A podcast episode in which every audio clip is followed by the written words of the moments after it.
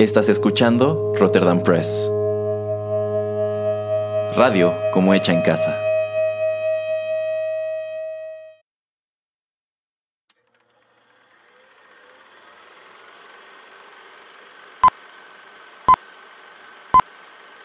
Rotterdam Press presenta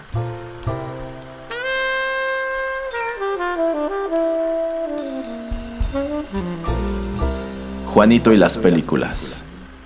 Un espacio reservado para el séptimo arte.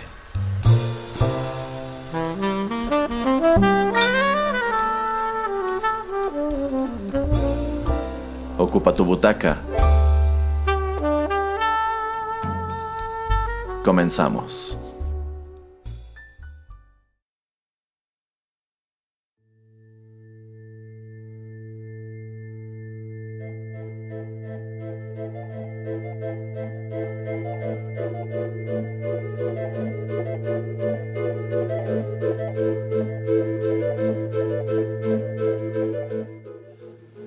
Amigos, ¿qué tal? Qué gusto saludarlos una vez más a través de estos micrófonos y qué bueno que nos acompañan en esta nueva emisión de Juanito y las películas, un espacio reservado para el séptimo arte. Yo soy Erasmo de Rotterdam Press y aquí me acompaña el titular de este programa, el señor Juanito Pereira. Hola, hola, ¿qué tal a todos? Bueno, y en esta ocasión, en vista de que ya se volvió eh, una especie de tradición en el podcast, que en estas fechas, que son pues finales de octubre, pues hacemos un número de programas a propósito de Halloween. El año pasado por allí les trajimos eh, pues prácticamente toda una semana de contenidos al respecto y en esta ocasión no queremos quedarnos atrás, así que hoy estaremos comentando, hoy escogimos comentar una película que ambos consideramos pues va muy a propósito de las fechas. ¿De cuál se trata, señor Pereira? Eh, vamos a hablar de Coraline, Coraline, como le queramos llamar. Así es, Coraline, Coraline del año 2009, eh, esta eh, cinta animada que, bueno, este, yo considero que hasta hoy se sostiene como un título muy interesante, sobre todo por numerosas asociaciones que tiene de manera indirecta con otro producto igual muy de Halloween, que de hecho ya comentamos antes aquí en el podcast. Pero bueno, para entrar con todo ese tipo de información, vayamos con nuestra primera pieza musical y ya regresamos.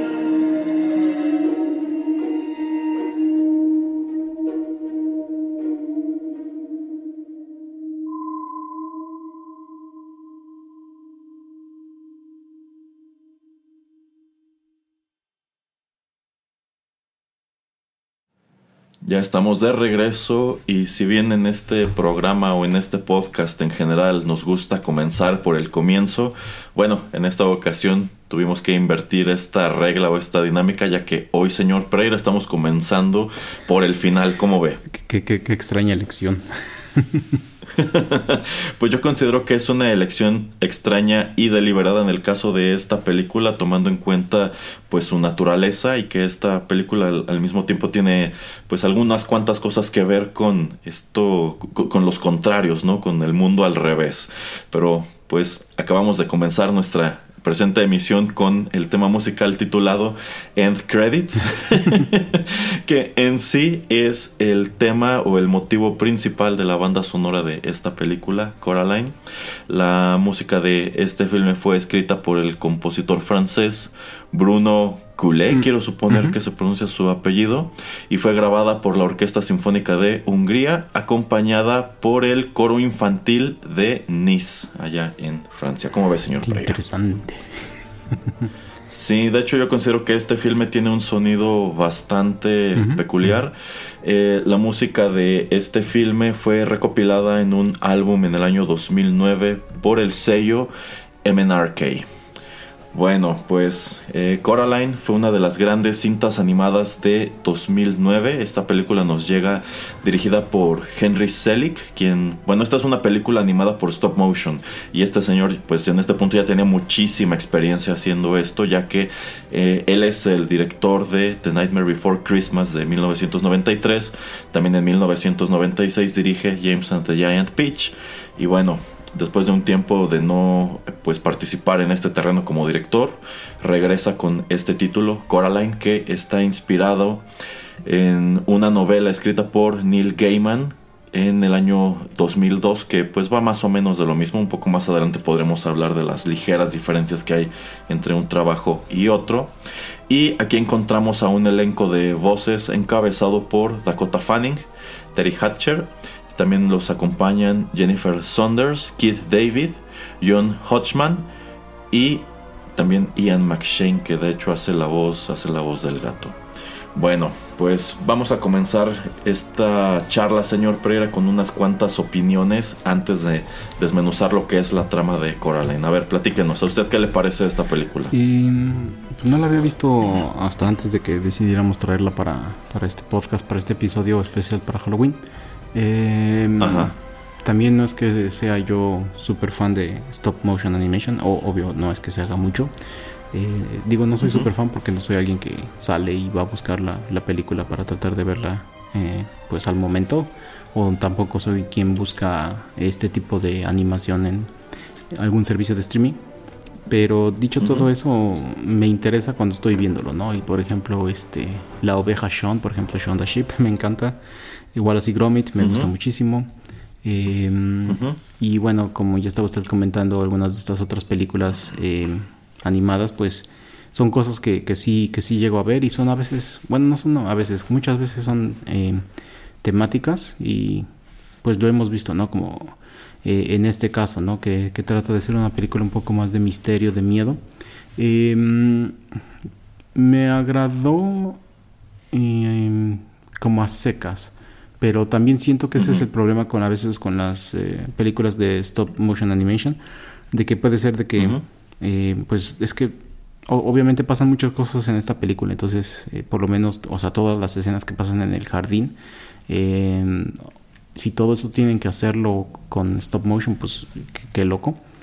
Em, pero a lo que voy es que la historia no puede ser súper complicada, ¿no? Entonces esto también, como que también eh, no es que me haya súper encantado, pero bueno, ya hablaré de cosas que no me gustaron, pero no súper específicamente de esta película, sino de algo que veo general en el cine, pero yo creo que lo podemos dejar al final como para no pegarle tanto a esta película.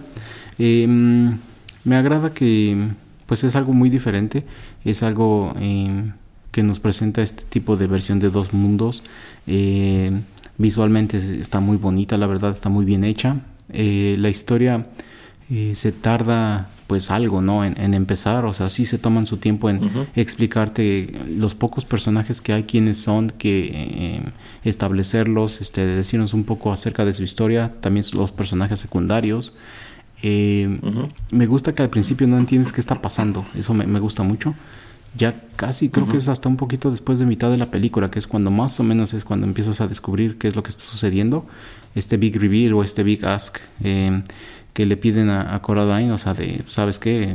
te está gustando todo esto, pero mira, aquí tienes, esto es lo que tienes que hacer como para, pues, recibir lo que estás este, teniendo, ¿no? Em, me gusta que llegue apenas ese momento cuando, pues, empiezas a, a, saber qué es lo que está pasando detrás eh, de, tras bambalinas. Em, y ya después de eso, pues, creo que la resolución es muy rápida, pero yo creo que porque se tardan mucho en en, este, en, establecer a los personajes. Em, pero al final del día se me hace una historia muy interesante, muy chida. No se me hace súper em, así de, de, terror, de horror o, que le dé miedo a niños muy pequeños. Tal vez más por las imágenes, más que... Em, pero no es tanto, o sea, no es que sea como... No te ponen muchas cosas que te... Eh, te asusten, o sea, como eh, escenas que ya sabes, ¿no? Que, va a haber un jump scare, o sea, que, va a llegar alguien y te va a tratar de asustar. Eh, pero el diseño, ¿no? O sea, ya creo que desmenuzaremos un poquito, pero el diseño también así como que al principio es bastante difícil de, tratar de acostumbrarte, aun cuando toda la primera este, eh, escena, toda la primera parte de la película es simplemente esto, ¿no? El crear un, un muñeco eh, me gusta mucho esa escena como abre la película, pero de, cualquier manera siento que me causa mucho ruido, ¿no? Este, estos eh, personajes en este mundo paralelo y la manera en que se ven me causa mucho ruido. No es que sea malo, pero pues es algo como que si te enfocas, como que es muy difícil de salirte de eso y como que siento que eso por lo menos me pasó a mí. Eh, pero nuevamente es un film bastante interesante, pongámoslo de esa manera. Ok, ok. Eh, bueno, yo sí había visto con anterioridad este filme, de hecho varias veces. No me toca hacerlo en su momento cuando llega a cines, aunque algo que recuerdo bastante de la campaña promocional de esta película de regreso en 2009 es que se enfatizaba mucho, esto es del mismo director de The Nightmare Before Christmas o El extraño mundo de Jack, que mucha gente por ahí se le cruzan los cables y piensan que fue Tim Burton quien dirige The Nightmare Before Christmas, pero no, es este señor Henry Selick. Y de allí que persista una especie de efecto Mandela en el cual hay personas que creen que esta película Coraline es de Tim Burton, pero no, realmente no tiene nada que ver con, este señor. Eh, e incluso recuerdo que en algunas ediciones pirata que había en Tianguis y cosas así, se la manejaba como el extraño mundo de Jack 2. Pero no tiene nada que ver. Incluso yo considero que la estética de los personajes pues no es muy similar al final del día. Eh, me toca descubrir esta película en las repeticiones del cable. Ah, y es, quería preguntar, ¿usted la vio en inglés o en español? Eh, no me, la, tuve que ver en español, no la pude ver en inglés. Ok, ok. Eh, originalmente yo también la vi en español, ya un número de años después en algún servicio de streaming.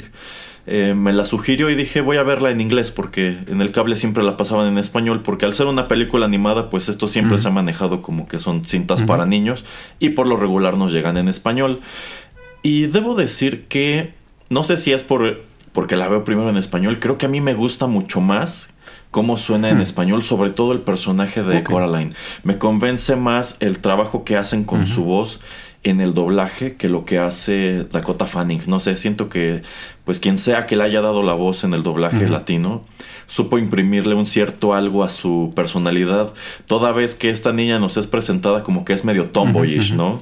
Como que es medio este medio aguerrida, medio masculina, entonces yo siento que el doblaje le imprime ese cierto algo a su voz que no está presente en la versión en inglés. Este, creo que las dos versiones están muy bien, pero así en una decisión personal, si me preguntan, ¿prefieres verla en alguno de estos dos idiomas? Diría probablemente en, español. Y me gusta mucho, me sorprende mucho. También hay algunas cuestiones que me causan ruido, como que el diseño de algunos de estos personajes es muy grotesco. De hecho, eh, pues algo que me tocó escuchar en una reseña es que a quien hacía esta reseña no le gustaba como tal el diseño de los personajes, ya que todos son muy disímiles. Tú ves a todos, incluso lo que es la familia de Coraline, todos pareciera que los dibujó alguien diferente. Es decir, no hay, no hay una uniformidad de estilo. Pero yo creo que, y, sí, o sea, probablemente es la realidad, probablemente cada uno de estos personajes, como que hicieron equipos, pues ustedes van a diseñar, por ejemplo, al señor Bobo porque ustedes son quienes van a manipular su figura o van a animar, lo que sé yo, y probablemente por eso de pronto hay este este tipo de ruido. Pero yo creo que le suma mucho a la experiencia de la película como en general porque pues Coraline está llegando a un lugar extraño y parte de que sea un lugar extraño no solamente es que esta casona pues parece estar perpetuamente sumida en la niebla sino que es habitada por gente rara y rara no solamente por cómo se ve sino también por quiénes son cómo se comportan cómo viven entonces yo creo que es muy efectiva al transmitirte esa atmósfera de extrañeza, ¿no? Como, pues, ¿qué es este lugar y quiénes son estas, estas personas? Entonces, por ese lado está bien. Eh, pero en general me gusta, pues me gusta bastante. Es una película que, de hecho, en, aquel entonces, cada que la repetían en el cable, pues sí me tomaba el tiempo de verla. Eh, este. Entonces sí, sí, la verdad me, me, llama mucho la atención. Coincido en cuanto a que no considero que sea un trabajo pues tan espeluznante. Esto supongo que a partir del hecho de que es un filme infantil a fin de cuentas, pero yo creo que sobre todo para niños muy pequeños sí debe haber un buen número de elementos eh, pues eh, medio espeluznantes como podría ser el diseño final, bueno, que es el, jefe final. y también esta cuestión de los pues de los niños fantasma. yo, yo, considero que uno de los elementos más oscuros dentro de esta película son precisamente eh, esos niños fantasma. Y también me gusta la música, me gusta esta... me gustan estos temas que son muy corales, escuchan muchas, muchas voces infantiles y de hecho, las primeras veces que la vi trataba de entender pues qué, exactamente qué es lo que están cantando, pero se supone que no están cantando nada. Eh, son, la, letra no tiene sentido, es una especie de idioma que se inventan eh, para esto pero creo que en general es una experiencia muy efectiva y si hemos de compararla con sus antecesoras, pues tomando en cuenta igual que pasó el tiempo y que la tecnología ya estaba en un punto totalmente distinto, yo considero que esta animación sigue siendo muy deslumbrante. No estoy diciendo que Nightmare Before Christmas o James and the Giant, Peach no lo sean, pero obviamente en este punto era posible hacerlo un poco más... Era, era posible hacer que se viera un poco mejor, ¿no? Pero bueno, eh, ¿qué le parece señor Pereira si para entrar de lleno con lo que es la trama de esta película vamos con más música y seguimos platicando?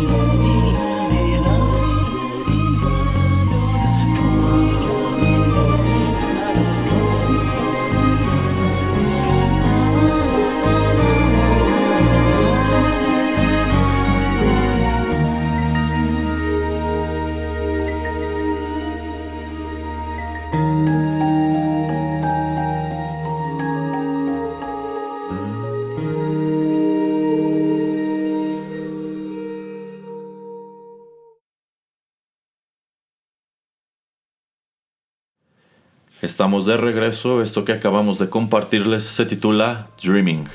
Esto es interpretado por Terry Hatcher, una de las actrices que da voz a uno de los personajes de la película, acompañada por el coro infantil de Nisa. Esta canción de nuevo es escrita por Bruno Coulet. Bien, aquí podemos entrar un poco más a detalle a lo que a los acontecimientos que vemos en este filme.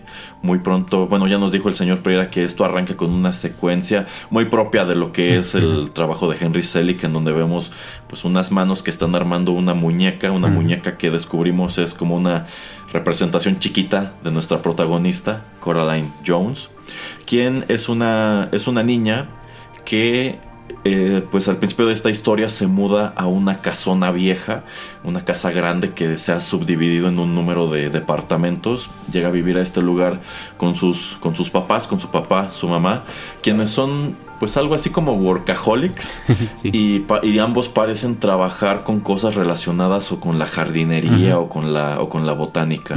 Eh, el, papá al parecer es escritor y, y creo que también lleva, tiene un negocio como de insumos de jardinería, algo así entiendo de esa secuencia donde lo llevan a su, a su trabajo y la mamá eh, también escribe, más allá de eso creo que no, no, te dicen realmente si hace, si hace otra cosa. Pero pues Coraline al parecer no está muy contenta con la mudanza porque deja atrás pues a sus amigos en la otra, en la otra ciudad. Parece ser que se, bueno, se mudan a Oregon.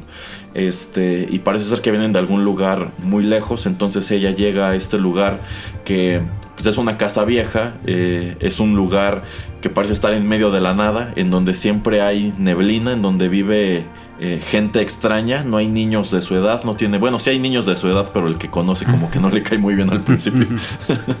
este, y digamos que se siente frustrada en cuanto a que pues es un lugar feo en el que al parecer no, no se puede hacer nada, como el clima es malo no la dejan salir y sus papás no le prestan atención porque siempre están trabajando, así que sus frustraciones van en aumento, en aumento, en aumento, hasta que un buen día descubre en un cajón una llave y por más que la prueba en las distintas eh, cerraduras o picaportes de la casa, no, no encuentra a cuál corresponde.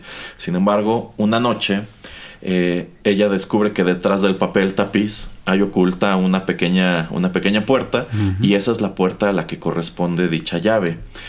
Y en algún punto descubre que al abrir esta puerta pues se conduce a una especie de pues de túnel a través del cual ella llega a otra versión de esta misma casa en donde viven otras versiones de sus papás y de los vecinos. Y es así como entra en juego pues lo que yo considero es la trama principal de la historia que es el hecho de que Coraline en este en este otro lugar encuentra a su otra mamá y a su otro papá que son pues las versiones de sus papás que ella quisiera tener en la realidad. Unos papás que le prestan mucha atención una mamá que sabe cocinar y que cocina cosas que a ella le gustan un papá pues que es divertido y es colorido cuando su papá real es un personaje medio sombrío que siempre tiene cara de estar como enfermo, aburrido, desvelado, desvelado. Ajá, y este y pues como que es un mundo mucho más alegre y más feliz, una especie de mundo eh, ideal que ella quisiera pues se convirtiera en el real, ¿no? O quisiera poder quedarse allí para siempre porque parece ser un lugar pues a todo dar, un lugar increíble, pero eventualmente descubre que detrás de este otro mundo eh, pues existe una situación bastante peligrosa. A ver, señor Pereira, platíquenos, ¿qué le parece el planteamiento de Coraline? ¿Qué le gusta de la historia? ¿Qué personajes le gustan? ¿Qué personajes no le gustan? Eh, el gato obviamente es el que más me gusta. Ah, sí, el gato de esta película es buenísimo. Eh, se me hace interesante nuevamente como que estamos eh, desvelando o develando el misterio desde un principio o que eh, no tratan como que de darte, de darte todo con la cuchara, ¿no? O sea, em, tratan de eh, pues darle un tiempo a, las, a la gente que está, a la audiencia para que pues descubra lo que está pasando. Y em, me agrada el, el, contraste que existe entre el mundo, entre comillas, real, que es muy sombrío, como usted dice, frío, este, pues supongo que llegan, es creo que más o menos en, invierno donde creo que llegan y por eso también está así todo ya, y pues todo decaído, este, etcétera. Está todo seco, siempre está nublado. etcétera, etcétera. y este otro mundo alternativo donde pues todo es colorido, la casa está bonita, está bien cuidada, porque también eso como que cuando llega, ¿no? Si después estoy aburrida y el papá le pone de tarea, pues ponte a, a ver qué, qué, encuentras en la casa y le encuentra un millón de cosas este feas y que no sirven. Lo que lo que ahí yo no entiendo, por ejemplo, es si se están mudando solamente para que hagan su investigación o si ya se están mudando permanentemente. Lo que yo entiendo es que es permanentemente lo que no entendería es por qué diablos a esa casa y por qué diablos están como bien o, como no se quejan de, todo, de todas las cosas que le están fallando a esta casa. Em, lo que no me gusta al principio de los papás es que son demasiado antipáticos. Este, e, en verdad, este, la negligencia que tienen con su hija es, eh, es que, es, o sea, no sé, me hace, se me hace muy irreal, que eso es lo que no me termina gustando, ¿no? Así como que que papá no va a entender de que, ah, estoy arrastrando a mi hija, este, medio país, este, hacia el otro lado de la costa. No, están, no tiene amigos, este es un lugar desolado, es casa vieja, este... No, no me, no me termina como de convencer tanto, tanto despegue. O sea, si me hubieran dicho que es, este huérfana o que es adoptada o algo, ok, tal vez como que entiendes, ¿no? Pero no, no entiendo por qué tanto despegue.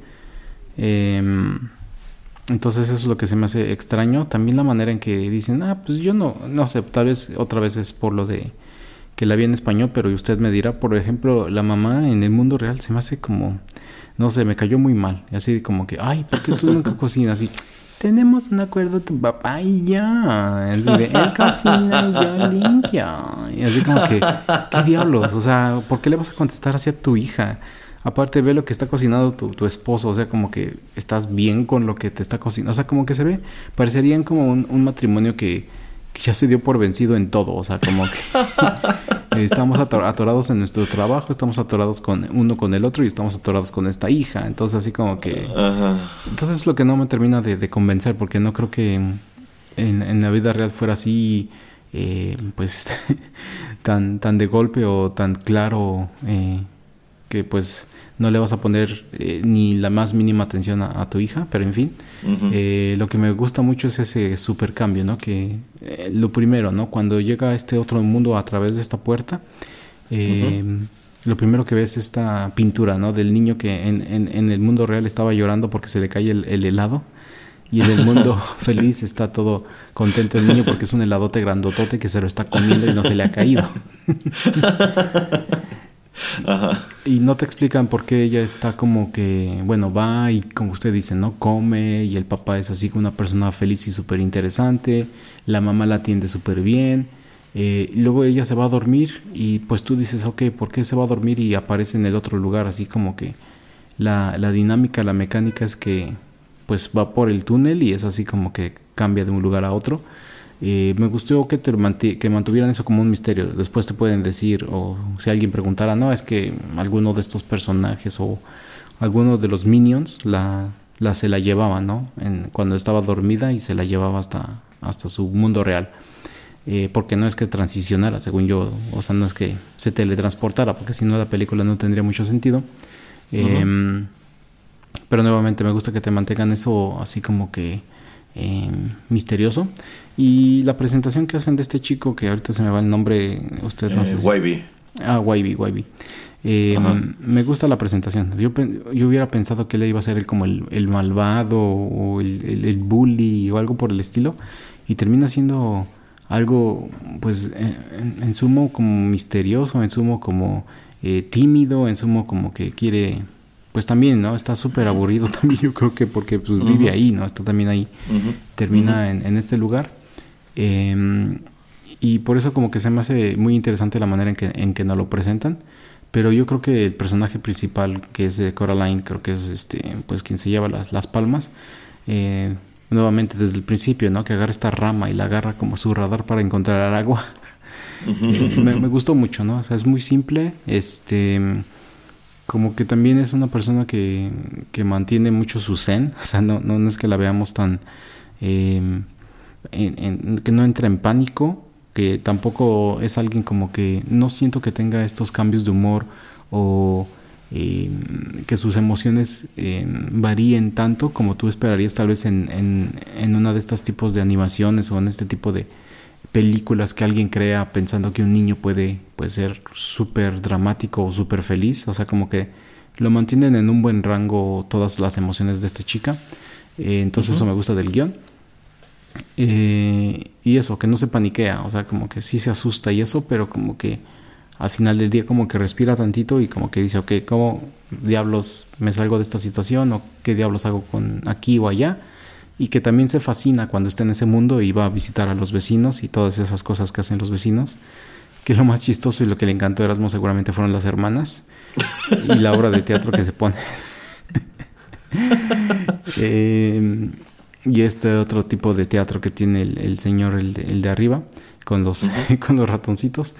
Em, entonces me gusta, ¿no? Que es muy diferente, pero que sigue utilizando los personajes que medio estás viendo en, en, el mundo real y les da un twist, les da un giro em, y eso lo hace interesante hasta que llega el punto donde se revela qué es lo que va a pasar, ¿no? Pero bueno, vamos aquí por partes, pero digamos que esas son en general y un poquito en específico las cosas que me gustaron. Ok, ok.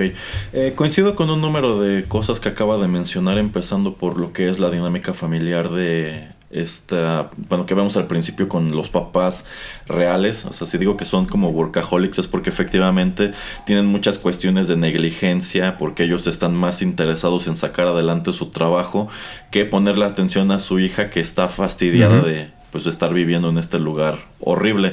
Yo lo que entiendo es que sí se están mudando de manera permanente, pero quizá no se van a quedar en esta casa o no tienen la intención de quedarse. Quizá este es un lugar que alquilaron muy barato para llegar, aclimatarse a la ciudad y pues supongo que terminar lo que sea que están haciendo al principio y quizá después podrían buscar alguna otra opción. Pero yo sí entiendo que esta mudanza es este, algo, pues, algo que va para largo. Eh, también este en lo que respecta a esta negligencia, digo, ya si queremos ponernos muy profundos, yo incluso pensaría que Coraline fue algo así como una hija no deseada, mm porque estos papás pues efectivamente están mucho más interesados en hacer su trabajo que en, que en prestarle atención. O también esta cuestión de como usted dice el, papá es el que cocina y cocina horrible y la mamá como que se aguanta no como que es el precio que ella está dispuesta a pagar con tal de no tener que hacerlo.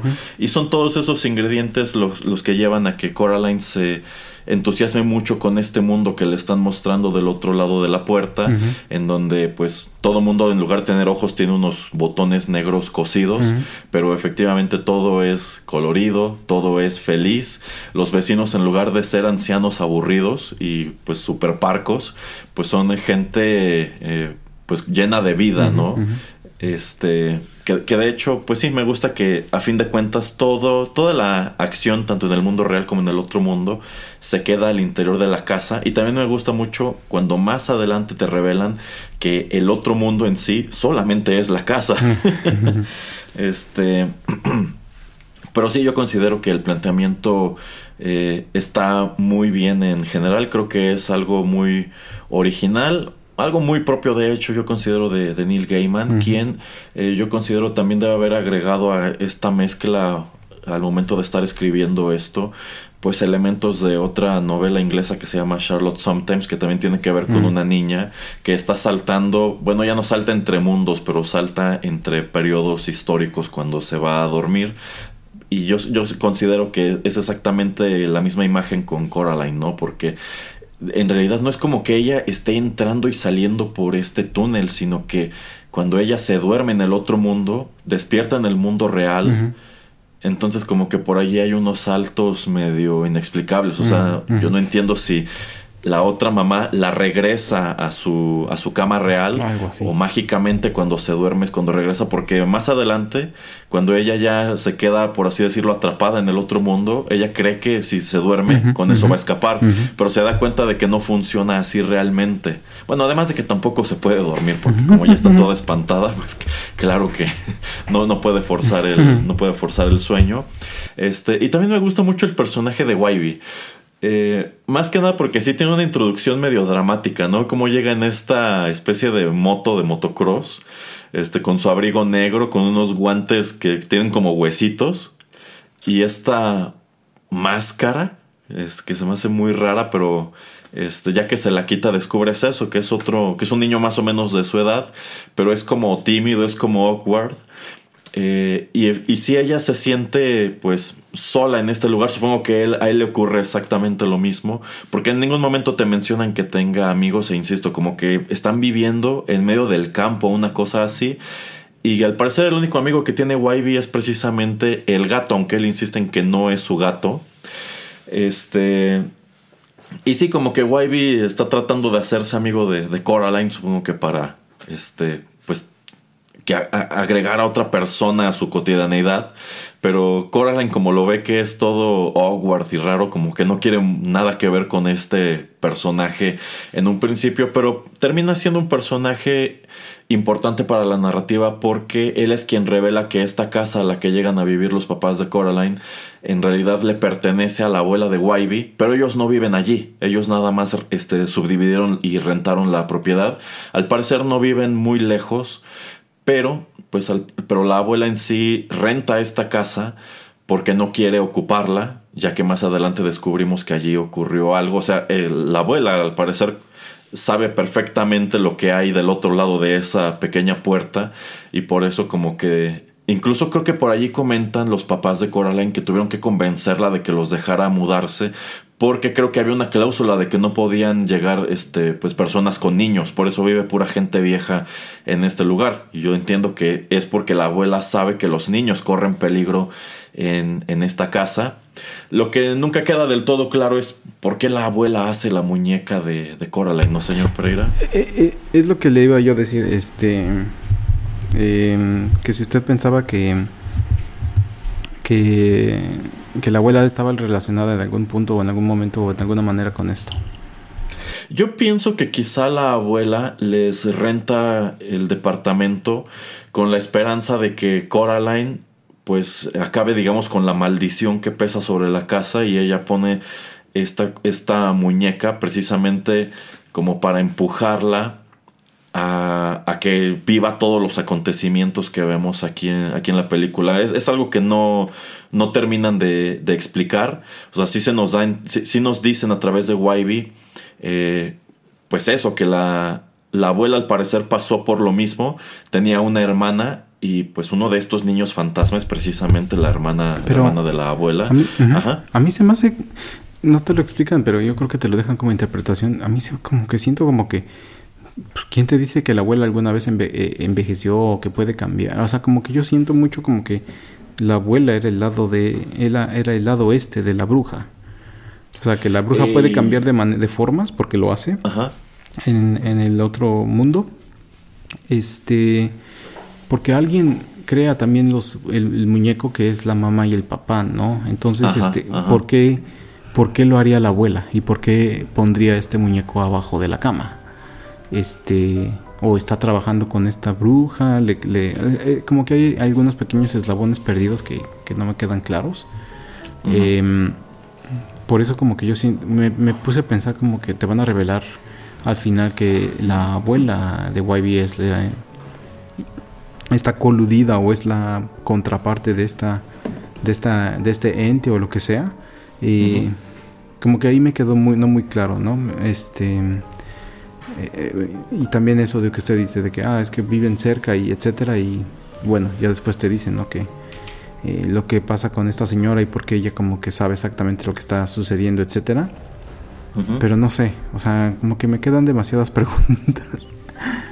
Eh, yo considero que ese elemento de la abuela y Wybie pues queda intencionalmente en el aire porque a fin de cuentas esto no tenía la pretensión de ser una historia tan complicada y más allá de eso, estoy casi seguro que el personaje de la abuela y todo este aspecto narrativo que tiene que ver con ella no está presente en la novela. Necesitaría echarle otra leída porque ya tiene muchos años que, lo hice, pero estoy casi seguro que no existe este elemento de la abuela en el libro, así que supongo que es un elemento que agregan para la adaptación y pues termina por convertirse en un pequeño hueco argumental. Pero tomando en cuenta que en sí lo que es el meollo de este asunto sí termina por resolverse, dices, bueno, básicamente es una, es una víctima que todos estos años después quizá está llevando a cabo un plan para pues solucionar el problema y pues te quedas con esa conversación, ¿no? Cuando Coraline conoce a la abuela y le dice, tengo mucho que platicarle. Y dice, pues sí, seguramente tienen muchas cosas de que, de qué hablar, ¿no? Este, pero bueno, vamos a escuchar otra, otra canción y regresamos a nuestra charla.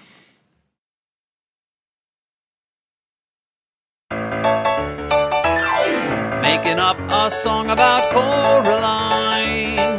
She's a peach, she's a doll, she's a pal of mine. She's as cute as a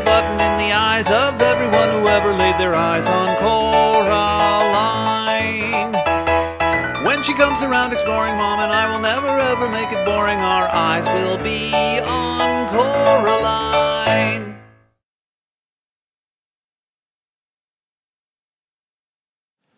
Lo que acabamos de escuchar se titula Other Father's Song. Esto fue escrito y es interpretado por el conjunto musical They Might Be Giants. Ellos lo escriben en específico para este filme, Coraline de 2005.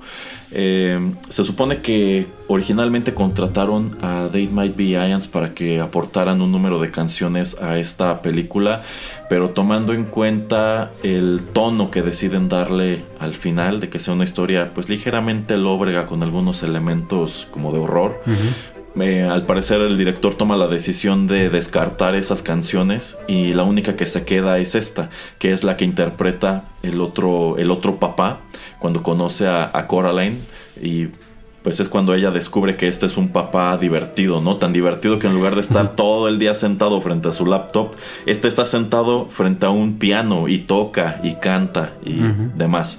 Eh, de hecho, eh, precisamente esa voz de el que hace el papá cuando está cantando es precisamente la de uno de los integrantes de They Might Be Giants. Bueno, eh, ya mencionamos antes que esta película está inspirada en una novela de Neil Gaiman, una novela muy corta. De hecho, creo que la edición que yo tengo han de ser como 80 páginas, no son ni 100. Y básicamente va de lo mismo. Incluso tengo entendido que cuando el libro se publica originalmente es el propio Neil Gaiman quien va y le ofrece los derechos a Henry Selick, que al parecer este, son amigos, eh, porque él quería desde el principio que si, que si esto se convertiría en una película, quería que fuera una película animada y que la hiciera eh, Henry Selick. Pero sí hay un número de diferencias. Bueno, no un número, son, realmente son pocas las diferencias. Antes decía el señor Pereira que él considera que el acto inicial es muy largo. Y de hecho yo considero que esta película intencionalmente la alargaron, mm. pues para que durara lo que, lo que termina durando, en vista de que la historia original es muy sencilla, ya que en sí el libro pues es concebido como tal, como una, una novela juvenil. No estoy seguro si sería para niños, pero yo considero que sí es una novela juvenil.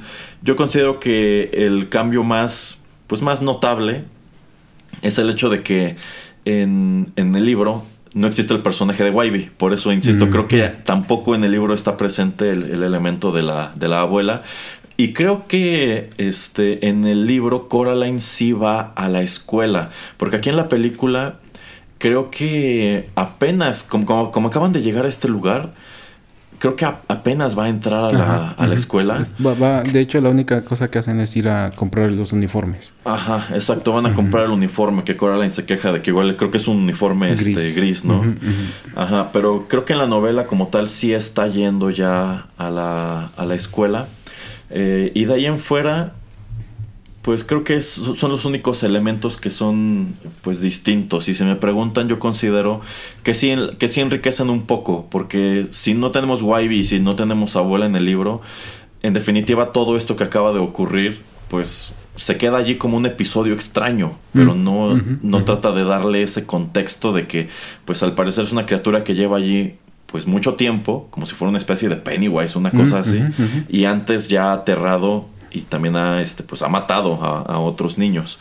Este, eso es lo que me viene a la cabeza, así nada más haciendo la, comparación rápida. Creo que es de lo, de lo que cambia. De ahí en fuera considero que es una adaptación bastante fidedigna. Y también la novela pues, nos presenta un, un otro mundo muy parecido, en donde sus habitantes tienen botones en lugar de ojos, que yo considero es el aspecto más llamativo pues de estos personajes cuando Coraline los conoce, porque cuando ella entra a su otra cocina, la, otra mamá está de espaldas y es cuando voltea que se da cuenta de que Chin no tiene ojos, no tiene, tiene unos botones y esa es la, esa es la constante. Entre otros cambios que están presentes en esta realidad. Eh, por ejemplo, algo que a mí me llama mucho la atención de, de este otro mundo es que también hay otro Wybie. Pero eh, el Wybie real como que no le cae muy bien a Coraline porque no se calla, habla mucho. y casualmente el otro Wybie tiene la boca cosida para que no pueda hablar. Entonces ella considera que es una ventaja, ¿no? Porque este Wybie sí es tolerable porque no está molestando. Más adelante entendemos por qué este Wybie tiene la, boca cosida para que no le diga lo que está pasando realmente. Que si lo piensas, pues es un error en parte del plan de la otra mamá, ¿no? O sea, en realidad ella no necesitaba otro Wybie, ella solamente necesitaba venderle otra mamá y otro papá. Ya que haya decidido agregar a los vecinos a la mezcla es como valor agregado, pero pues considero que también es una manera de hacer que se enamore más del otro mundo, ¿no? Porque, insisto, los vecinos del mundo real pues tenemos en primer lugar a estas este, dos señoras que fueron los personajes favoritos del señor Pereira, que son este, las, las señoritas Spink y Forcible, que pues lo que entendemos es que alguna vez fueron como artistas de circo, pero como ya están viejas, nada más viven en el, pues yo digo que es como el sótano de la casa, este, con, con un montón de perros, este, se me olvidó cómo se llama esa raza de perro. Yorkshire Terrier. Algo así, sí, sí, sí, algo así. Algo así. Bueno, son de estos perros chaparros y peludos. Es, el perrito de Ferrioni. Exacto. Lo que iba a decir. Este, ajá. Este, viven con un montón de estos perros y con los cadáveres embalsamados de otros perros que ya se les han ido muriendo con los años. De hecho, también todos esos perros con los que viven, entiendes que son perros igual ya muy viejos que ya tampoco, ya tampoco hacen gran cosa. Y está el señor Bobo que se supone que tiene su circo de ratones, pero pues nunca lo ve en el mundo real. Pero cuando salta al otro mundo, pues en primer lugar, este señor Bobo como tal sí tiene un espectáculo con los ratones en su departamento que es en el piso de arriba de la casa. Y yo sé que al señor Pereira le encantó cuando va a visitar a las otras señoras Spinky Forcible. que aquí sí tiene un acto, ¿no? Es lo que le digo, que, que esa fue su, parte favorita y sobre todo los este, disfraces de las señoras. este, sí, o sea, si, digo que hay un número de elementos espeluznantes es porque yo considero que los habitantes del otro mundo sí se ven medio siniestros con sus ojos de botón, pero al mismo tiempo, es que por ejemplo, el señor bobo del mundo real, que creo que en la película es Bobinsky, no es bobo, en el libro sí es bobo, este pues te lo presentan como un señor muy alto, muy flaco, con un bigote súper retorcido y medio calvo. Pero en el otro mundo, sí tiene como tal un atuendo como de maestro de ceremonias de un circo, pero creo que nunca se le termina de ver bien la cara. O sea, tiene como que sí está muy, muy tapado y esto hace que se vea medio espeluznante. Y estas otras señoras, igual en su forma vieja, se ven este, siniestras, pero cuando se quitan estos trajes de ancianas y las muestran como eran de jóvenes, incluso así se ven medio espeluznantes, ¿no? Porque mm, una es como que muy, muy alta, muy flaca, y la otra es más gordita. Este, además de que los perros del otro mundo igual se ven medio, se ven medio gachos con sus ojos de botón, ¿no?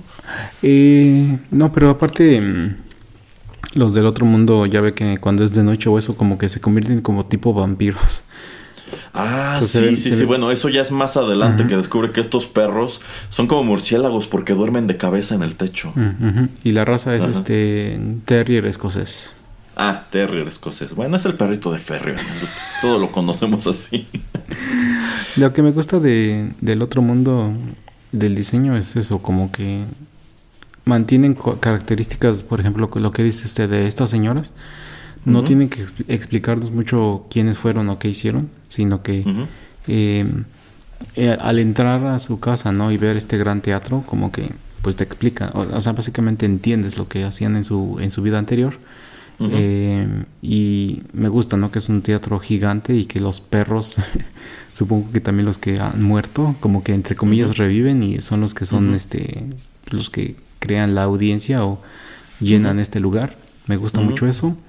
Em, del, eh, del, señor que, que vive arriba, eh, desde la entrada me, me, gusta mucho. Me gusta mucho estos cañones que echan este algodones de azúcar. Eso ah, me parece muy, muy inventivo. Y también me gusta mucho esta como máquina de palomitas de maíz, que es una gallina que como que hace que está comiendo maíz y como que hace del baño palomitas del maíz. Y estas palomitas de maíz están como en una rueda en una rueda de la fortuna. Me, gustó mucho ese diseño la verdad. Eh, de todo eso esa entrada de que entras hay algodones de azúcar que vienen en cañones este gallo o gallina y que el lugar este de los ratoncitos la carpa es bien pequeñita pero cuando entras se vuelve grande. Eh, entonces muy inventivo y obviamente eh, pues obviamente todas estas cosas que la bruja hace como para que Coraline se quede, Coraline se quede, eh, y lo, que es más llamativo obviamente es el, jardín, y el jardín se ve espectacular, o sea, me gustó muchísimo el diseño del jardín, em, todo, ¿no? Hasta las plantas, este, todo, o sea, que cobra literalmente vida. Em, y que te dicen ¿no? que en este mundo también es el, otro padre el que está cuidando de, pues, del jardín, el que lo crea y al final, ¿no? Que pues te elevan y te enseñan que el diseño es este básicamente eh, pues una cara, una faceta de, Coraline, ¿no? Entonces, en verdad está haciendo todo hasta lo imposible la, la otra madre o la, la, bruja como para hacer que se quede, ¿no? Para convencerla. Entonces, todas estas cosas se me hacen muy chidas, muy llamativas y no sé cuánto tiempo tuvieron que invertirle para que se viera tan bien, la verdad, se ve muy bien. Sí, sí hay que tomar en cuenta que todo esto es eh, práctico, todos son eh, maquetas, miniaturas, son este figuras, así que detrás de esta película sí se nota que hubo un trabajo eh, bárbaro. yo considero que sí todo lo relacionado con el otro mundo es muy espectacular, pero también creo que hay un número de, de huecos. Eh, por ejemplo, insisto, yo no veo por qué la otra madre necesitaría un Wybie, quien incluso en un principio también parece estarla pasando muy bien, porque él es quien acompaña a Coraline a ver estos espectáculos y en ningún momento como que la jala o le dice no entres allí, ¿no? O sea, él parece, este, pues estar en un principio igual como que dentro de, dentro de todo esto.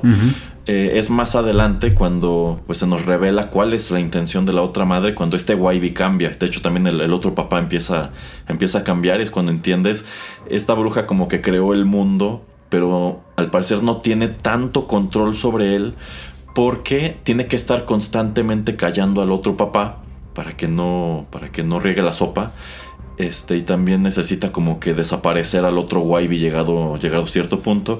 Pero también un elemento que me gusta mucho es el gato. Que el gato puede saltar del mundo real al otro mundo a voluntad. Y en ese otro mundo habla. Este. Y pues digamos que termina por convertirse en la voz de la razón. Digamos como en el, en el Pepe Grillo de esta historia que le dice a, Coraline. Sí, todo esto está muy bonito y demás, pero es, intencionalmente lo están haciendo así porque quieren que te quedes, ¿no? Pero Coraline, como efectivamente está muy deslumbrada, decide no hacerle caso al gato en un principio. En sí no le hace caso al gato hasta que es muy tarde. Hasta que prácticamente le grita gato, sálvame, y el gato, no. Pero bueno, este. Ya nada más para que hablemos sobre lo que es como tal la gran villana de esta historia, señor Pereira, vamos con nuestra última canción y regresamos a terminar esta charla. Sí, antes nada más, eh, yo pensé que usted iba a comparar al gato como con, con Meowth de Pokémon. Ándale, se convierte en, en Meowth. Bueno, ya regresamos. Sweet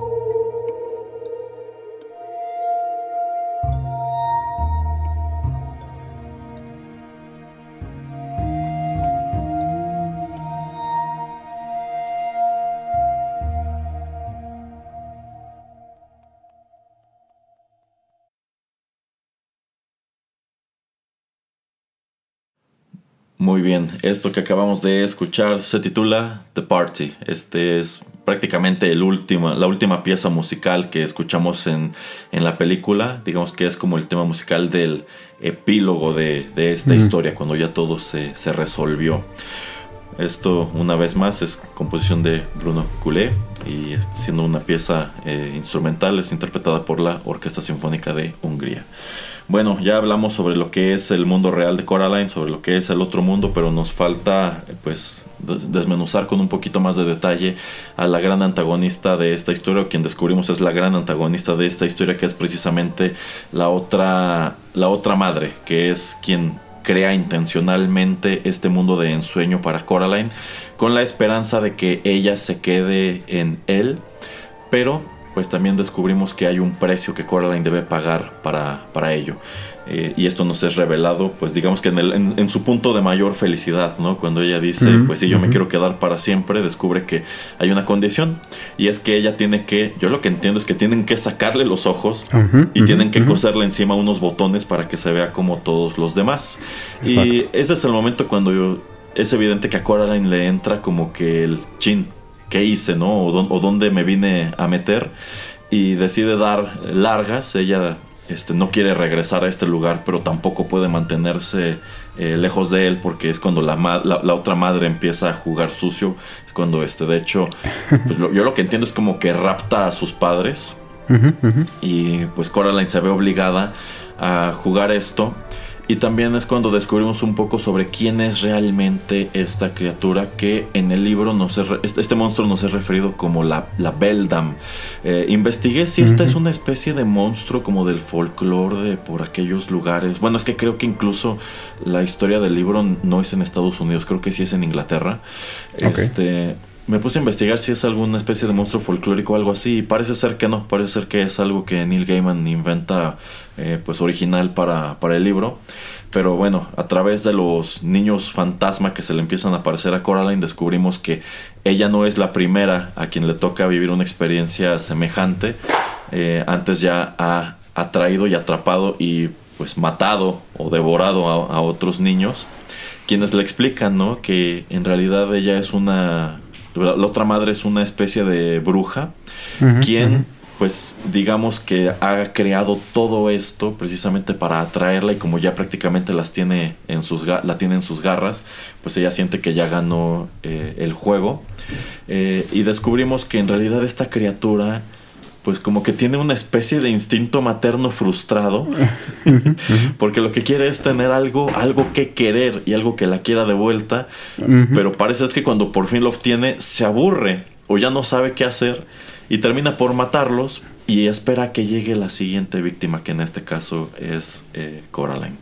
Eh, también a través del personaje del otro papá, es que descubrimos que la bruja no tiene tanto poder sobre estas criaturas que metió al, al, otro mundo, pero eso sí, conforme su poder, digamos, yo no diría se va desvaneciendo, pero conforme deja de interesarle, este otro mundo también empieza a convertirse en algo medio retorcido, ¿no? Como cuando el gato atrapa uno de los ratoncitos del señor Bobo, del bueno, del otro señor Bobo, y que Coran le dice, no, es déjalo, es un ratoncito. Y cuando lo mata, que allí hay que darle este cierto mérito a la película de que muestran a un gato partiéndole el pescuezo a un ratón. Exacto. Este, pues se convierte en una rata enorme y toda horrible, ¿no? Y es cuando Coraline se da cuenta, este, este lugar no es lo que, lo que parece. ¿Qué le parece todo eso a usted, señor Pereira? Bueno, se convierte, o, sea, es una... Es un pequeño ratoncito todo bonito, y, pero cuando lo mata, y usted como dice, se hace todo grande y horrible, pero es como eh, una... Eh, una marioneta toda llena de como de arena, ¿no? O sea, que es lo que hace que veas que es una ilusión, que es algo irreal. Em, es que a mí lo que yo no, luego, no logro entender, o por lo menos si usted me lo explica tal vez sí, de que es ese, ¿no? De que un sentido maternal de que quiere tener a alguien. Em, yo digo que se los come tipo, tipo eso, eh, que los mantiene solamente un rato como para, pues no estar sola, como para, eh, no sé, tal vez este, que si la quieren más, pues tal vez saben mejor o yo qué sé, ¿no? Entonces, este, como así como hacía eso, ¿no? De que, eh, ¿qué? Entre más gritaran, entre más terror. Entre más miedo tuvieran, mejor les sabían. Entonces yo creo que tal vez puede ser al revés con, con esta bruja de Bethlehem. Eh, es lo que me quisiera yo imaginar, porque como también eh, no entiendo, se me hace un poquito extraño, con tanto poder que ella tenía, ¿por qué, por qué tenía que ser como eh, una elección de Coraline el, el, hacer el cambio de los ojos. ¿Por, qué no ¿Por qué no podía forzarla a esta bruja? ¿Por qué no podía agarrar a alguno de sus minions que la detuvieran, que la agarraran y ella cosérselos? Pues eso como que, como que no te terminan de decir cuáles son las reglas, pero esa es como la regla. Y, pero se me hace extraño, ¿no? De que, bueno, este es el punto y si no lo haces, no te dejo ir de aquí y si no lo haces, eh, rapto a gente que tú conozcas, a gente que tú quieres, como para manipularte para que lo hagas. Eh, entonces es como que a mí de las pequeñas cosas que no me quedan claras que no me terminaron mucho de, gustar de la película. Eh, bueno, yo lo que entiendo y algo que nos dice uno de los niños fantasma es que le gustan mucho los juegos. Entonces supongo que parte de su, de su kick es que el niño acceda a quedarse por su propia voluntad, porque efectivamente pudo haber obligado al otro papá o alguno de los vecinos a que pues sujetaran a Coral, le sacamos los ojos, le cosemos los botones y ya se tiene que quedar aquí definitivamente. Pero supongo que es más o menos lo que usted dice, así como Pennywise necesitaba asustar a los niños para que le supieran, quizá esta criatura necesita que haya cierto afecto y que el niño esté haciendo las cosas por su propia voluntad, igual para, pues para que le sepa o para que obtenga, o, no sé, para que sienta satisfacción, ¿no? De que, de que lo logró. O sea, no, no lo hice por la fuerza, sino que logré engatusar al niño hasta tal punto que él solito decidió eh, quedarse. Eh, también me gusta que cuando se le empieza a caer esta fachada, la otra madre cambia, porque en un principio pues es igualita a la verdadera madre de Coraline nada más con sus ojos de botón, pero después se convierte en una criatura más alta, delgada, este, con unos brazos y unos dedos eh, larguísimos y cada vez se va viendo más grotesca. Incluso hay una, hay una parte donde ya incluso como que se le está cuarteando la cara. o sea, tú entiendes que esto es un disfraz, pero nunca se te muestra cuál es la forma real. Quizá lo más real que vemos es cuando este otro mundo ya es totalmente destruido y lo único que queda es una especie de telaraña, eh, que es otro guiño a It. Exacto. este, y toma la forma como de como de una araña que parece estar hecha como de agujas, como de fierros viejos, como de cosas que podrías encontrar en uno de una de estas cajas de galletas danesas que nunca tienen galletas danesas. este y pues es digamos la última forma física que vemos del monstruo antes de que digamos, haga su último movimiento, que es a través de esta mano que sí logra colarse al, al mundo real. De hecho, tampoco estoy seguro de que esa otra mano eh, se cuela al mundo real en la, en la novela. Creo que ahí sí Coraline logra encerrar como tal a la, a la bruja y, y, sí va y tira la llave al pozo. Creo que este último acto donde incluso Wybie llega a salvarla, este, eso sí es netamente de la adaptación. Pero este, creo, creo que es un villano pues interesante y también un villano bastante falible en cuanto a que pone reglas, decide jugar dentro de lo que cabe a través de, de esas reglas, pero también se pone el pie al haber creado al otro uh y también al otro padre que llegado a cierto punto, como que el otro padre incluso quiere ayudar a, a Coraline, ¿no? que incluso su, propio piano ya es el que ya lo está callando, ¿no? Como que estás diciendo mucho. Y también eh, eh, este último enfrentamiento con el otro padre cuando está como que fusionado con su tractor, una cosa así, a mí en su momento sí me pareció algo muy pues muy siniestro, ¿no? Porque tú entiendes que este otro padre ya no tiene voluntad ya nada más está pegado a esta máquina y como incluso ya habla eh, como con balbuceos o como que su voz se arrastra y le dice, lo siento, Cora, no quiero lastimarte. este, y pues termina hundiéndose en su, en su propio jardín, ¿no? Y poco a poco este mundo se va este, destruyendo y también Coraline descubre junto con el gato que es un mundo muy chiquito, como el planeta de Kamisama, porque es todo lo que la, la, bruja tuvo que crear para, pues, para engatusarla, ¿no? Entonces, eh, creo que es un acto final muy interesante. Sí tarda un poco en arrancar la película y en llegar a este punto, pero una vez que llegas allí, yo siento que se escurre, ¿no, señor Pereira? Es que eso es también lo que siento como que mm, es algo, por lo menos en mi, en, eh, en mi parecer, no es tan bueno para la película, no creo que le haga un favor. Eh, porque, ah, te estás portando mal, eh, Coraline, te voy a meter aquí específicamente en este lugar donde he metido los, las almas de estos otros tres niños que me comí. Eh, y ellos te van a pedir un favor. Así como que, ¿y de dónde salieron estos? ¿Y por qué pasó eso? se me hace muy muy, muy de repente todo esto y es que tienes que, si nos quieres salvar, este, tienes que encontrar nuestros ojos y sus ojos son este, este tipo como de amuletos y aparte para encontrar esos, bueno, amuletos, este... Tiene que usar este otro como lente que le dan, ¿no? Ajá, ajá, que le dan las, este... Las señoras. Eh, pero las señoras en la vida real. Ajá. Que eso también es este un poquito raro. Pero estos amuletos, lo que sí me gustó de esos amuletos es como cuando este... no me acuerdo eh, exactamente, pero en los Piratas del Caribe. sí. Que cualquier cosita que ellos traían era como, no sé, como su token, como su amuleto, como su llave o lo que sea, como su cosa de representación. Em, me gusta, ¿no? Que son cosas muy X, o sea, muy diferentes, que están como que guardando ahí los ojos de estos, de estos niños, pero no sé. Por eso te digo que se me hace muy extraño que, le pidan que les ayude eh, de esa manera y que los encuentre ahí. Me, hubiera gustado más que ella este, pues estuviera dudando así de esto, esto es demasiado bueno para ser real, que, se hubiera, que se hubiera puesto a investigar un poco más la casa cuando dice que se dormía, porque tal vez en algún punto la bruja se descuidaba o también se iba a dormir y entonces estos personajes como que deambulaban o se quedaban medio trabados, porque creo que hay un punto donde em, está el, este otro papá y está nada más en el piano medio tocando, como es la primera parte, la primera vez donde usted, como usted dice, el piano hace que se calle para que no diga de más. Pero como que ahí empezamos ya a ver un poquito la transformación de, del papá para, del otro papá, para que no se vea exactamente como el, el verdadero. Me hubiera gustado más que hubiera sido más de investigación que hubiera tenido que ser este Coraline la que tuviera que haber ido, que tuviera que haber encontrado este cuarto secreto donde estaba guardando el alma de estos niños.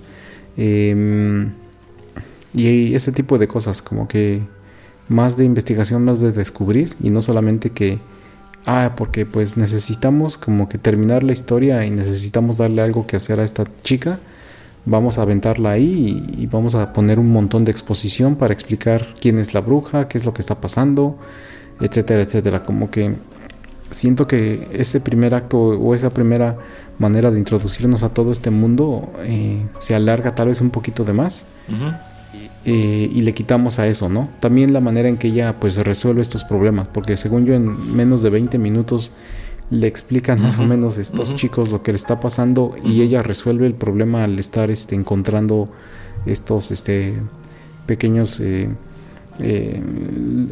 cosas, lugares, este no son cajas, pero esto sí, como le decía yo, amuletos, donde dice que estaban sus, sus ojos para liberar sus almas, así como que lo resuelve también muy rápido. Em, entonces eso como que siento como que le pega la película al final. Em, pero en, en, general, por ejemplo, el, el, final, donde regresa al mundo real y aunque, como usted dice, tal vez no está en la película, en, la, en el libro, perdón, lo de la película, lo de esta mano y lo de Wybie al final, eh, me termina gustando que termina así la película, la verdad. O sea, sí, sí me gustó ese último acto.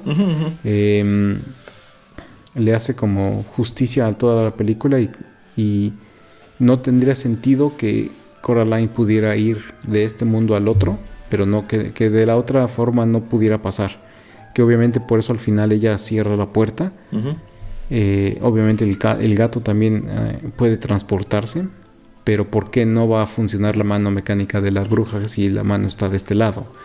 Entonces eso me gusta como que em, pues hay ciertas cosas que, que no este, traicionan a la, la, trama de la película. Entonces eso también como que me parece bien, bien hecho, bien realizado. Ok, ok, sí, sí hay un número de elementos que si nos ponemos a pensarlo eh, pues a profundidad quizá no tendrían mucho sentido, pero pues hay que tomar en cuenta que desde sus inicios esto fue pensado como un producto eh, juvenil. Entonces, eh, también el libro no es muy largo, así que pues supongo que como está funciona. Pudo haberse enriquecido más la historia probablemente, pero así como está yo creo que está bastante bien. De hecho estuvo tan bien que en sí esta película es nominada como Mm, pues mejor filme animado en los Oscars de ese año. Eh, no gana, le gana Up, que pues la verdad considero que sí es este un trabajo pues muy superior por un número de, cuestiones que ya hemos platicado antes. Pero este pues sí, eso no quita que esta sea un trabajo eh, muy interesante, un trabajo que de hecho logra duplicar su presupuesto. De hecho, esta película salió bastante cara, costó 60 millones de dólares. Wow. E hizo más de, hizo poco más de, de 120. Eh, pero es que se nota, o sea, esto debió ser una producción bastante complicada en la que trabajó un montón de gente. Porque, bueno, si han visto alguna vez un detrás de cámaras de alguna producción en stop motion, debe ser algo increíblemente fastidioso. Este, O sea, no, no, sé cuántas cabezas tienen que esculpir de cada uno de los personajes para irles dando la, expresión, pero es que, o sea, no nada más es una cara enojada, tú tienes que hacer una transición de la cara normal a la cara enojada. Entonces ahí tienes que esculpir unas tres o cuatro cabecitas que vas a cambiar nada más para tomar la foto y de este modo ir construyendo tus tomas, ¿no? Entonces, sí, sí está, está muy interesante todo esto. Ajá. Y de hecho, al, final, final, final, cuando están ya rodando los créditos, eh, no, casi, casi como easter egg, eh, yo le di nada más a todo al final como para ver qué pasaba. Eh, tienen una pequeña secuencia, yo creo que de la casa productora, de esta Laika, o como se llama, Leica donde más o menos te muestran, hay un ratoncito como volando, no, no, no me acuerdo si aparece en la película, pero te muestran como un pequeño ratoncito volando y como que te muestran un poquito como cómo se grabó, o sea, cómo lo están haciendo con todas estas mecánicas, con este hilos y básicamente tienen muchas, este, ya ahora son ya casi máquinas, eh, no puedo decir que sean robotcitos, pero sí, este, eh, varios eh, pedestales y cosas que ellos están utilizando para que eh, tenga este efecto de que hay, hay como viento y de que este ratoncito, como si fuera el alma de un ratoncito, como que se está moviendo a través del, aire, etcétera. Y es breve, ha, de durar como 30 segundos. Y obviamente es en velocidad más rápida. Em, pero es muy interesante todas estas cosas que pues tienes que planear y todos estos instrumentos que tienes que utilizar y solamente en esos 30 segundos que te expliquen, mira, simplemente para hacer esto, ve cuántas cosas alrededor tenemos que estar utilizando. Y eso se me hace increíble. Entonces yo por eso respeto mucho estas películas me gusta verlas cuando puedo. Digo, obviamente, como les digo, no es algo que me atraiga, pero si le encuentro, le dejo. O, si hacemos algún de, eh, alguno de estos tipos de ejercicios aquí en el podcast, no, no me cuesta o no me pega o no me siento mal al tener que ver uno de estos films. Em, porque sí, es, es impresionante también la cantidad de gente que necesitas como para coordinar cada pequeño cuadro de toda esta película y como usted dice, la tecnología ya ha llegado a un punto que tal vez hasta parecería que es este eh, mucho CGI, pero pues es súper mínimo. Sí, sí, sí, sí, es, es, muy, muy interesante y muy llamativo. Pues como último dato para terminar nuestro programa, el nombre de este personaje, a decir de Neil Gaiman, pues originalmente se iba a llamar Caroline, pero que conforme él iba escribiendo, a cada rato lo escribía mal, lo escribía como Coraline. y terminó por decidir, probablemente el destino quiere que el personaje se llame Coraline. y ya lo dejó así. Y se queda como chiste recurrente al interior de la película, que todo mundo le dice Caroline. Y ella tiene que corregirlos. No, es Coraline. Pero bueno, este sí, ah, ahora sí que considero que es una película eh, muy recomendable. Si nunca han asomado a la novela, pues no, no, sé qué tan fácil sea de conseguir. Estoy seguro que sí debe existir traducida al español. Y no es muy larga, es, es un libro que pueden leer, pues yo creo, en unas eh, dos o tres sentadas sin, sin ningún problema. Y pues constatarán que se parece bastante a esto que terminamos viendo en 2009. Bien, es así que estamos llegando al final de esta emisión de Juanito y las películas. Muchas gracias por la sintonía, muchas gracias por habernos acompañado. Si les gustó este programa, no dejen de compartirlo. Señor Pereira, cuéntele a nuestros escuchas dónde encuentran el resto de nuestros contenidos. Como ya comentaba antes, en Amazon Music, ¿no? Porque el señor Erasmo sigue diciendo que Rings of Power es malísima, aunque él la ve, eh, la ve cada, cada viernes a medianoche que, hay el drop que cae, que, que, es eh, lanzado. Me, conecto con Jeff y juntos vemos el, estreno de cada episodio. pero ni aún así te ha perdonado tu amigo Jeff y Jeff. No, no. Eh, pero donde la gente sí nos puede encontrar es en Spotify, en eh, Castbox, iBox, en Tuning Radio, en cualquier aplicación de Apple o de Android eh, que sea para podcast. Ahí nos pueden eh, encontrar como Rotterdam Press. Se suscriben y todo pues se baja automáticamente así como lo vayamos subiendo. Y si quieren ver unas listas bonitas y bien hechas y bien organizadas de reproducción, pueden ir a, a la aplicación de soundcloud.com o a la página de soundcloud.com todo eso es gratis y pueden ahí revisar pues más con más calma y con una eh, mejor manera de organización pues todos los programas que hemos subido de tecnología de música de películas este de lecturas este retro etcétera etcétera muchas cosas que aquí les traemos. Entonces ahí es muy fácil que pues puedan ver todo lo anterior que hemos hecho. Exacto. Muy bien pues no queda sino despedirnos. Los saludan través de los micrófonos de Rotterdam Press, el señor Juanito Pereira y Erasmo. Hasta la próxima.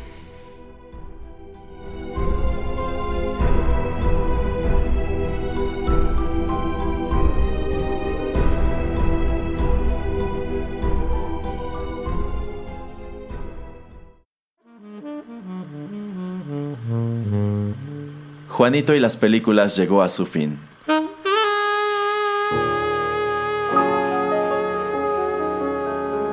Pero no te vayas todavía, que hay permanencia voluntaria.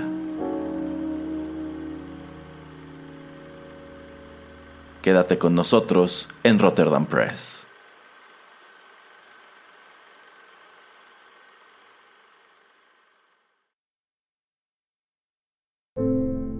Estás escuchando Rotterdam Press.